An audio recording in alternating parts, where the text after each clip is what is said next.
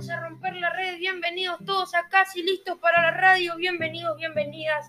Estamos nuevamente acá en el estudio para hacer otro sábado lindo de lluvia. Arrancamos contentos, con alegría, después de eh, pelota al medio. em, De em, Jaime Ross. de Jaime Ross, el autor eh, Jorge Lazaroff. Y, y bueno, hola, ¿cómo andan? Eh, eh, yo ando bien, como vos dijiste, en este día de lluvia, pero eh, estoy bien, sí, eh, pensando en el clásico que hay hoy, la verdad, y nada. ¿Cómo estás? Eh, contento eh, por un nuevo programa y también eh, pensando en el clásico.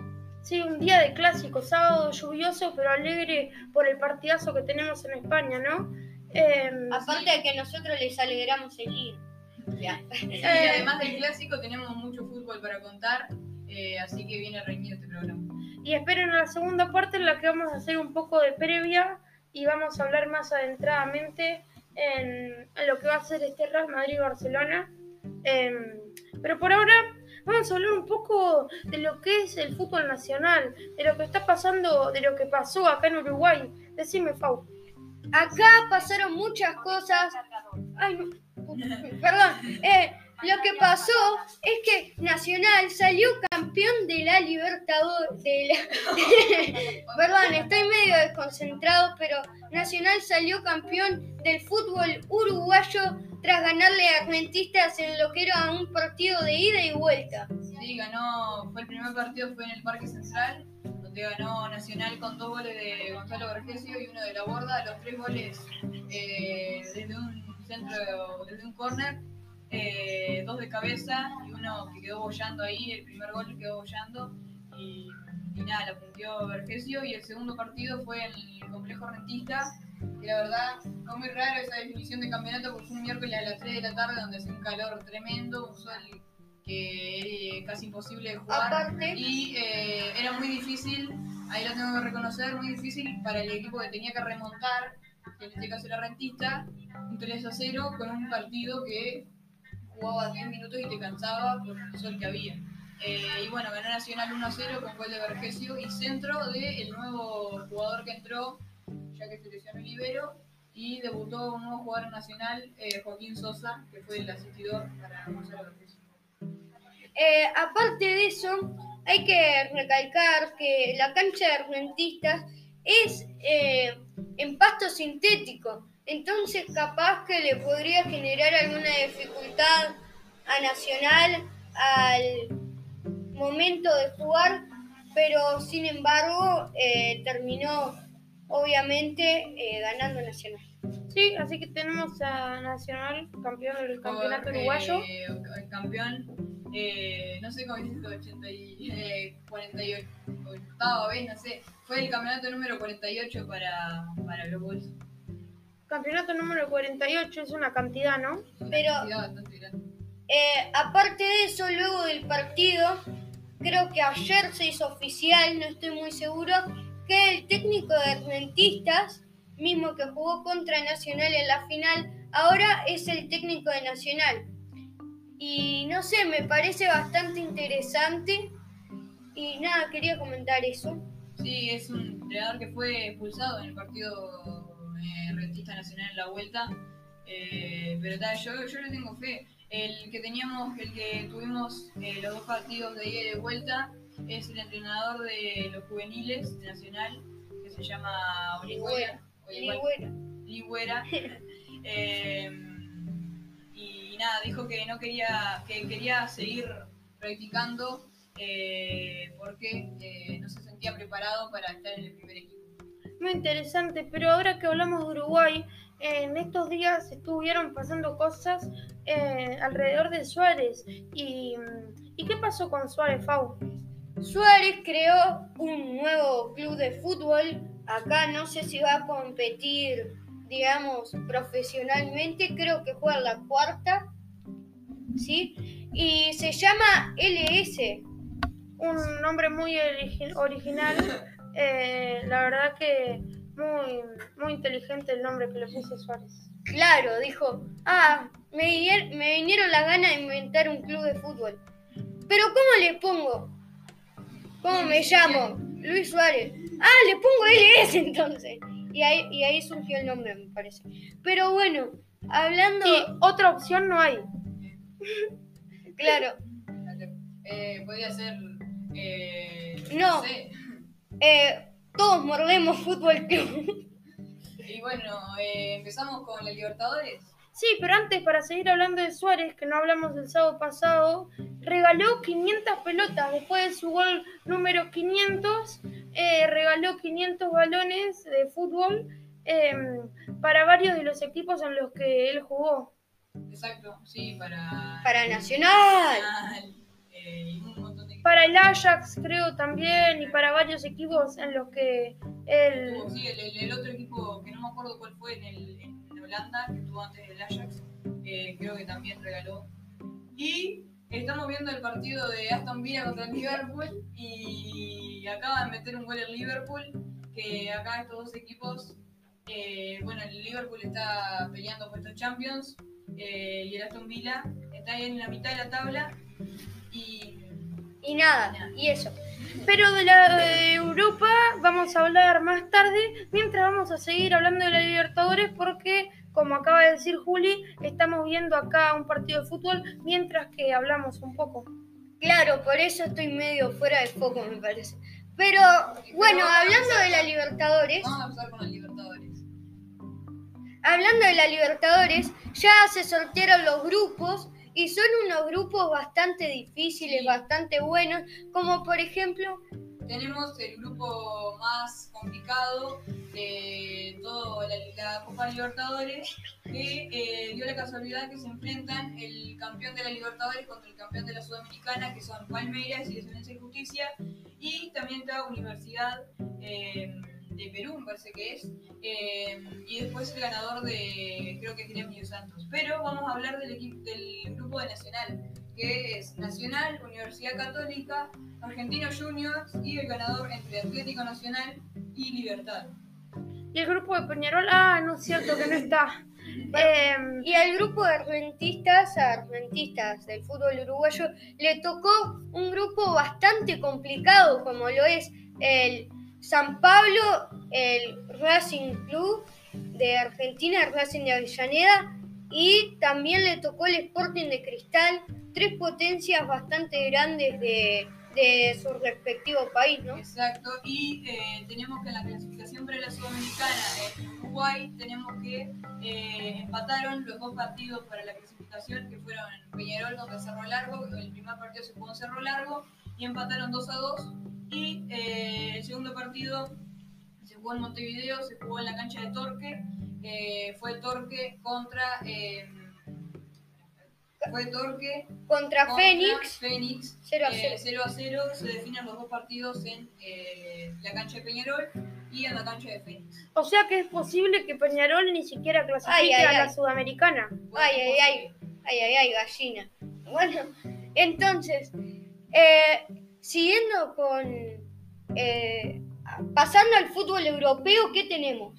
Tenemos para hablar un poco de las ligas europeas que ya falta poco tiempo y que se van a, ir definiendo porque faltan pocas fechas.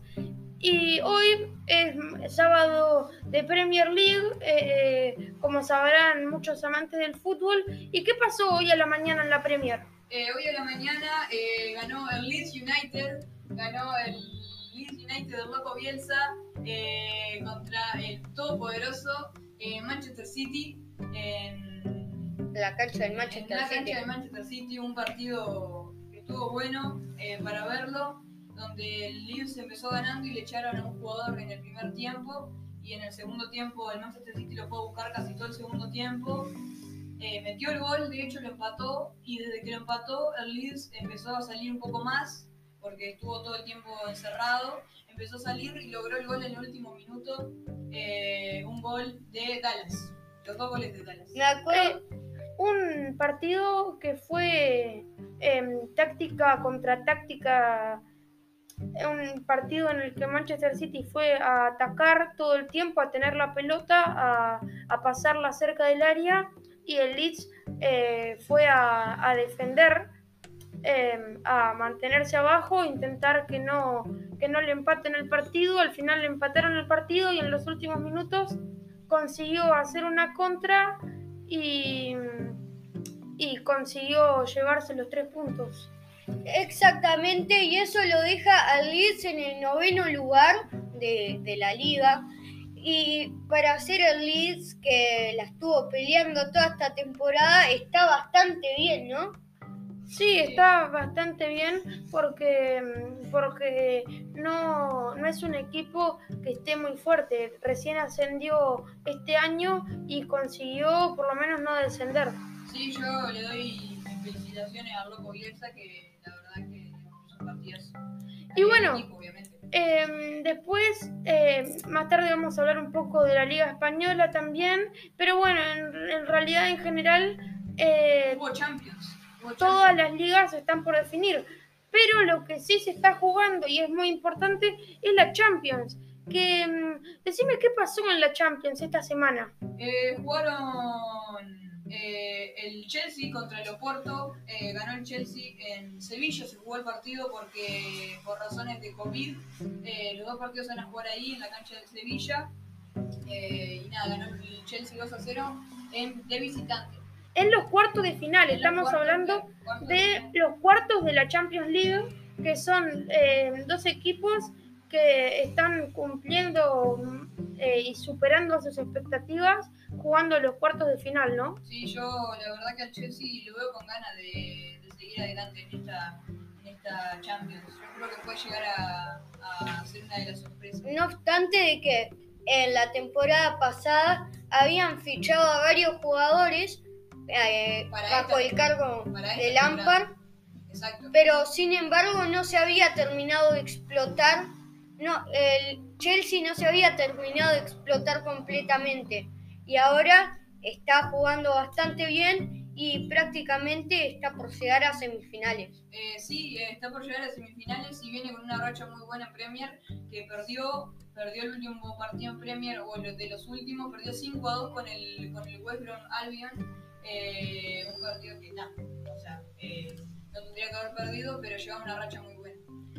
Eh, y pasamos a los otros cuartos. ¿Qué más partidos subieron en cuartos Eh, de final? Fue de los primeros dos partidos que se jugaron, se jugaron el martes, fueron el Real Madrid-Liverpool, Real Madrid 3, Liverpool 1, eh, dos goles de Vinicius Junior. eh, después, eh, al mismo tiempo, Manchester City 2, eh, Borussia Dortmund 1. Y muy lindos partidos esos, por cierto. Y más que nada el del Liverpool contra el Real Madrid, en lo que yo más que nada vi que mm, el Real Madrid eh, hizo un partidazo y el Liverpool, por lo contrario, eh, hizo un muy mal partido y jugó mal. Sin embargo, para mí, Vinicius, Vinicius hoy en día está sorprendiendo porque hace muy poco tiempo no se le tenía bastantes expectativas y está sobrepasando eh, las expectativas que le tenían, se podría decir. Eh, sí, lo mismo pasaba con Dembélé, que ahora está mejorando su nivel. eh, y le faltaba eh, definir las jugadas, era lo que le faltaba a ellos. Ellos regateaban muy bien, corrían muy rápido, pero le faltaba definir, sí, creo. Sí, que lo que antes eran eh, críticas, ahora se convirtieron, se convirtieron en elogios para Vinicius, ya que en estos días que había hecho jugadas, así como vos decís, errar goles frente al arquero, eh, era, estaba siendo muy criticado y ahora lo quieren todos los madridistas. Eh, bueno, seguimos con los otros dos partidos que jugaron el PSG. Le ganó al Bayern 3 a 2 en el Allianz Arena con dos goles de Mbappé. Eh, impresionante Mbappé. La verdad que yo, no, o sea, para mí en este momento eh, es el mejor jugador del mundo. Y en un lugar muy nevado, ¿no? Estaba nevando mucho allá en el Allianz Arena, en Alemania, y, y acompañado de la nieve hubo un partidazo, ¿no? Hubo un gran partido, sí, que fue muy peleado hasta el final, pero, pero nada, se lo llevó el PSG. Es como, Una gran victoria para el PSG. es como una revancha, se podría decir, de la final del año pasado, ¿no? Sí, exacto. Sí, fue un partido que yo creo que el Bayern mereció haber, aunque sea, haber empatado el partido para tenerlo más fácil en la siguiente eliminatoria, porque la verdad Tiene que ganar 2 a 0. Si gana 1 a 0 no, no, no le sirve porque es un gol de visitante. Claro. Eh, pero yo creo que, bueno, en realidad el fútbol tenés que meter goles, pero yo creo que el Bayern jugó mejor. Sí, sí, sí, pero fue un partido muy. Eh, y el otro partido fue Chelsea-Oporto, que ya, ya lo comentamos. El Borussia Dortmund contra el Manchester City, en el que jugó Haaland, eh, eh, que es el otro partido que hubo en la Champions, que para mí fue un lindo partido, eh, donde jugaron las promesas. Foden está en un rendimiento impresionante, me gusta mucho cómo está jugando. Em, Sí, a mí también. eh. Me parece que es un jugador infravalorado, ¿no? Sí, infravalorado y, y por muchos a veces sobrevalorado. Hay muchas críticas diferentes sobre este jugador, pero bueno, fue un lindo partido y vamos a ver qué pasa en la vuelta. Y bueno, em, vamos terminando esta primera, primera parte, pero antes de terminar me gustaría preguntarles a ustedes cuál es eh, su jugador actual eh, favorito en Europa o también podría ser que juegue en Sudamérica. Eh, a mí me gustó mucho Mbappé. Mbappé para mí es Sí. la, la está rompiendo eh, y tiene todo, tiene todo para, para, ser, para ser el mejor del mundo. Para mí, el mejor hoy en día es Haaland, ya que por más de que sea supuestamente tosco, es lo suficientemente ágil y aparte de eso, en la definición, yo creo que no hay mejor promesa que él. Sí, es lo que dije yo el programa pasado, pero bueno. Bueno, Em, pero a mí la verdad que para mí Messi sigue siendo el mejor del mundo. No, no, o sea, el cerebro de Messi para jugar al fútbol no tiene, no tiene comparación. Pero actualmente en rendimiento me gusta mucho Mbappé, la verdad. y yo quería decir que ya que decís que Messi es el mejor del mundo, yo el otro día vi un video donde hacían una comparación de qué hizo Mbappé con la edad que tiene actualmente y qué hizo Messi con la edad que tiene actualmente. Y hablando de títulos, eh, Messi fue mucho mejor a la edad que tiene. O sea, los comparaban a los dos en su misma, en la, eh, con 20 años, Oh, digamos. claro, Mbappé de hoy en día contra ese Messi de 20 años. Sí, sí, sí, igual Mbappé ganó un mundial que eso no. no, no- no Pero Messi ganó como dos balones de oro.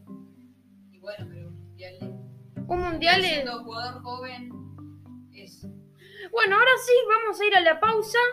Eh, Y continuaremos con hablando de la liga y del clásico.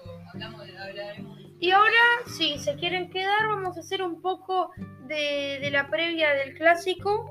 Entonces vamos con, además de mi remix. Volvemos al aire Ah, me- me después de la- del entretiempo, eh, como pasa en fútbol. Y bueno, vamos a hablar un poco de lo que va a ser este sábado con el Real Madrid-Barcelona, ¿no? Eh, sí, exacto. Eh, va a ser un partido bastante bueno eh, y bastante definitorio, pero no tanto. Yo sigo diciendo que todavía no es tan definitorio porque faltan como 10 jornadas todavía. Eh, y nada, tío, vamos con la tabla de la liga, ¿verdad? Decime un poco quiénes van primero, ¿no? Eh, no sé. ¿no? Eh, el Atlético de Madrid va primero con 29 partidos, tantos con 29 eh, y 66 puntos. El Barcelona 65 puntos, Real Madrid 63 y atrás viene Sevilla eh, con 58. Pero lo más importante, obviamente, son eh, los tres primeros de arriba, los tres grandes, eh, Atlético, Barça y Real. Sí, la verdad que un final de campeonato eh, más reñido de lo que parecía, porque hace varias jornadas parecía que el Barcelona ya no iba a competir por, por salir campeón de, en este año de la liga. Sí, el Atlético de Madrid venía como a 10 puntos del Real Madrid, Sí, y, y en este momento está... eh, a uno del Barça y a 3 del Real Madrid. Sin embargo, eh, hoy juegan el Barça contra el Madrid, pero eh, después de ese partido el, Ma- el Atlético de Madrid va a tener un partido menos. Va a tener un partido menos, pero lo juega mañana. Lo va a tener contra el Real Betis, que va a en la liga.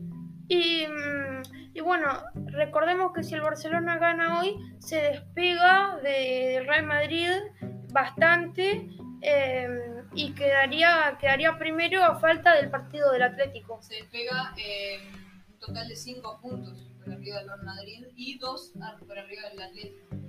Y bueno, para hablar un poco de lo que va a ser el partido, eh, tuvimos una rueda de prensa de una por parte de Kuman y otra por parte de, de Zidane, los dos directores técnicos que hablaron un poco sobre el partido. Hablaron y dijeron unas palabras, creo.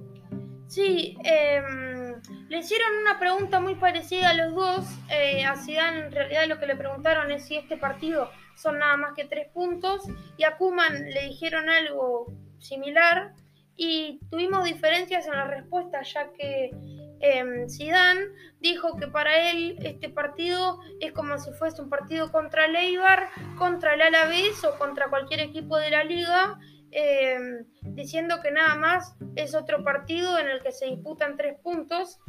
Eh, en, cam en, cambio, Kuman eh, opinó que obviamente es un partido diferente, ya que mm, tiene mucha más repercusión en todo el mundo y tiene una especialidad distinta para los jugadores, ya que ganarlos les da un ánimo grandísimo para el final de la temporada y perderlo eh, sería una, un decaimiento para todos. Sí, yo creo que es un partido importante también porque son partidos que se juegan, eh, y son definitorios y son partidos que se juegan dos veces por temporada, o sea, o sea dos veces por temporada en el campeonato.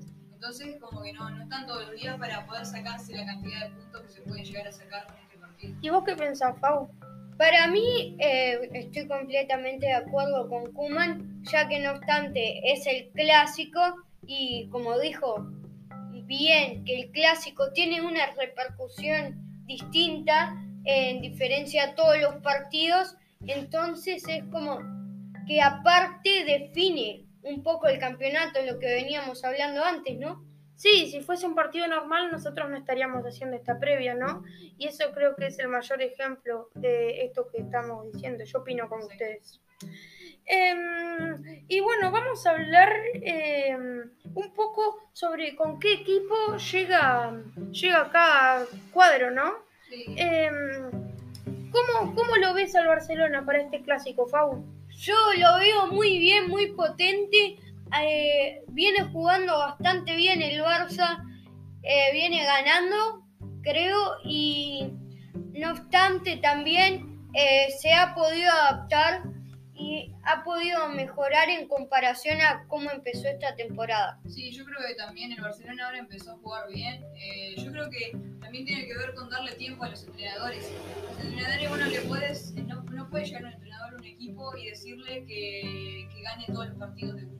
O sea, tiene que un, entrenador tiene que adaptarse a los jugadores, los jugadores al entrenador, eh, encontrar una forma de juego que también eh, pueda sirva para ganar eh, y nada, eso para mí es muy importante. Y hablando del entrenador, hablando de Kuman, eh, se ve que Messi se siente muy cómodo con, con Kuman. Eh, y, y, creo que había rumores de que si para renovar Messi pedía que Kuman se quede. Yo acá tengo unas posibles alineaciones que pueden ser, eh, la de, por el lado del Barcelona iría Ter Stegen, Lenglet, Piqué y Araujo, eh, y jugaría con una línea de 5 en el medio, con eh, por el lado izquierdo Jordi Alba, en el medio Pedri, Busquets y De Jong, con el lado derecho Serginho Dest y arriba de Pelé y Messi. Igual yo creo que no va a ser así, y que van a jugar Piqué, Araujo, Jordi Alba y Dest eh, en sus respectivas posiciones. Al medio van a jugar Pedri, Busquets y De Jong, y arriba eh, Dembélé, Messi. Claro, yo también veo más probable eso y tengo una, una, una formación del Real Madrid, eh, si querés que te la diga, porque va a ir al arco Courtois posiblemente, eh, lo más seguro, y tenemos cambios, ya que en la saga de centrales no van a poder jugar ni Barán ni Sergio Ramos tampoco. Son bajas muy importantes para el Real Madrid. Sí, ya que es la saga de centrales titular en todos los partidos. Sí, es de, de las más, de las mejores sagas de centrales del mundo.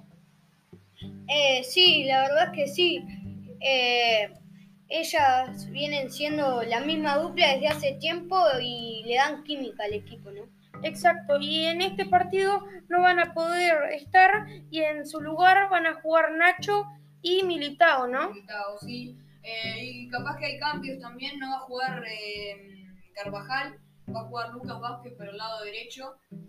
Eh, igual eso creo que no está confirmado. Eh, iba a jugar eh, Ferland Mendy por el lado izquierdo.